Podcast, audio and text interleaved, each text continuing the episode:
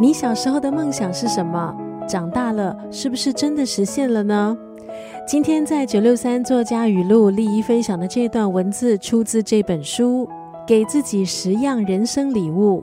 这本书的作者楚世莹，小学三年级就有环游世界的梦想，十七岁他就开始出发，到现在从没有停止过。作者楚世莹拥有水手证。过去十年来，每年至少十个星期，他是在海上度过的。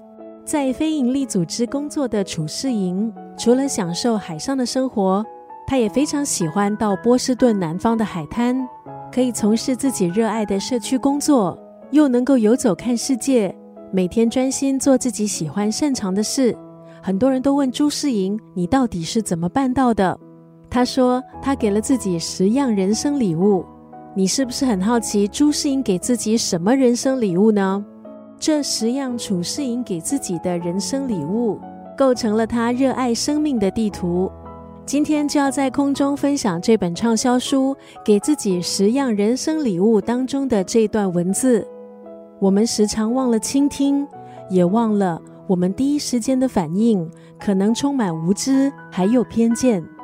人普遍上有这样的毛病。我们总是太急于反应，忘了应该先仔细聆听、过滤思考，再表达自己的想法。还没有搞清楚状况就下定论，或是说出一些难听、伤害别人的话，这些状况其实都可以避免。今天在九六三作家语录分享的是畅销书《给自己十样人生礼物》当中的这段文字。我们时常忘了倾听，也忘了我们第一时间的反应。可能充满无知和偏见。